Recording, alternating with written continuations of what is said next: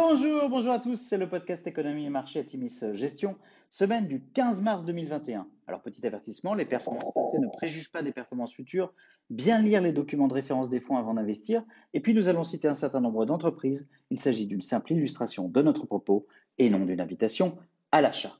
Alors cette semaine nous avons titré Rester en selle, une nouvelle semaine éprouvante sur les marchés d'actions, marquée à nouveau par d'importantes rotations sectorielles. Le président américain Joe Biden a signé le plan de relance de 1900 milliards de dollars cette semaine.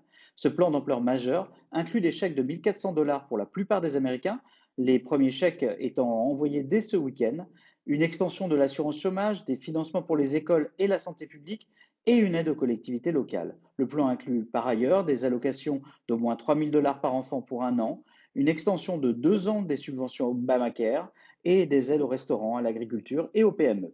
Dopé par les anticipations d'accélération de la reprise, le 10 ans US a dépassé à nouveau les 1,64%, atteignant ainsi ses plus hauts depuis février 2020. Ceci étant dit, les indicateurs d'inflation américains de février, publiés mercredi, sont restés maîtrisés, ce qui a rassuré ponctuellement les investisseurs dans la tech. Jeudi, la BCE a par ailleurs annoncé être prête à renforcer son programme de rachat d'actifs pour contenir la hausse des taux dans la zone euro. Sur le front sanitaire, Joe Biden a annoncé souhaiter que tous les Américains puissent bénéficier d'un vaccin anti-Covid d'ici au 1er mai. À noter, 100 millions d'Américains ont d'ores et déjà bénéficié d'une première injection. En Europe, le vaccin Johnson Johnson, inoculé en une fois, est dorénavant autorisé à la commercialisation dans plusieurs pays, dont la France. Le CAC 40 a repassé cette semaine les 6000 points pour la première fois depuis février 2020. Les composantes cycliques et financières de l'indice phare français bénéficient à plein des anticipations de sortie de crise et de la hausse des taux. Sur la semaine, le CAC 40 progresse de 4,6%, le SP500 progresse de 2,6% et le Nasdaq s'apprécie de 3,1%. Alors on arrive à la fin du cycle des publications d'entreprises.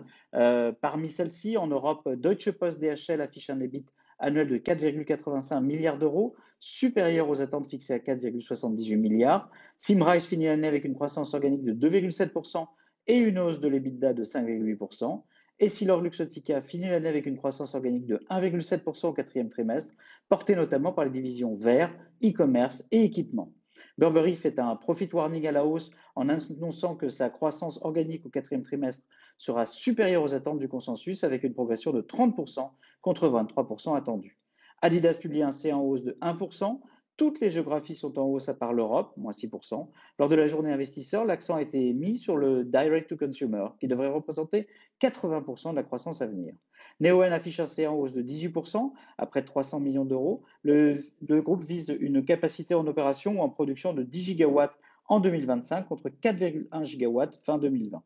Falk Renewables affiche un CA au quatrième trimestre 24% au-dessus des attentes à 126 millions d'euros. La capacité installée de 1,1 gigawatt fin 2020, elle devrait s'accroître de 40% cette année et l'entreprise annonce un pipeline de 2,8 gigawatts. Aux USA, Dick Sporting Goods affiche des résultats solides au quatrième trimestre. La croissance des ventes à magasins comparables est en hausse de 19,3% contre 17% anticipé par les analystes.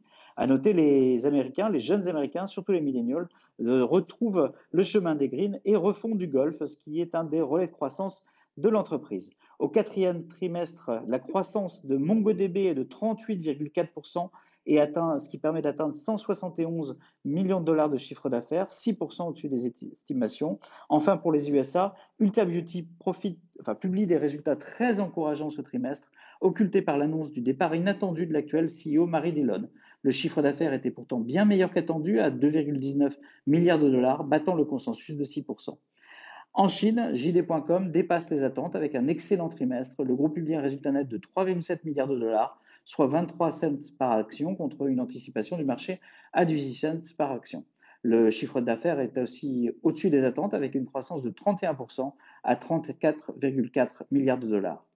Alors à venir, la hausse des taux longs US devrait rester un thème majeur pour les marchés dans les semaines qui viennent avec une influence euh, clé sur les secteurs, notamment sur la tech. Dans ce contexte, les déclarations issues de la prochaine réunion du Federal Open Market Committee de la Fed de mardi et mercredi seront très suivies. La grande étape suivante au niveau politique US sera le processus d'annonce puis de vote des plans portant sur les investissements, notamment climat, ainsi que les annonces en matière de fiscalité. Nous maintenons un biais prudent dans vos fonds d'allocation. Nous continuons de privilégier les valeurs susceptibles de bénéficier de la réouverture des économies dans nos fonds thématiques fonds dont la diversification sectorielle nous paraît plus que jamais pertinente en ces temps de retour de la volatilité. Nous vous souhaitons une excellente semaine à tous.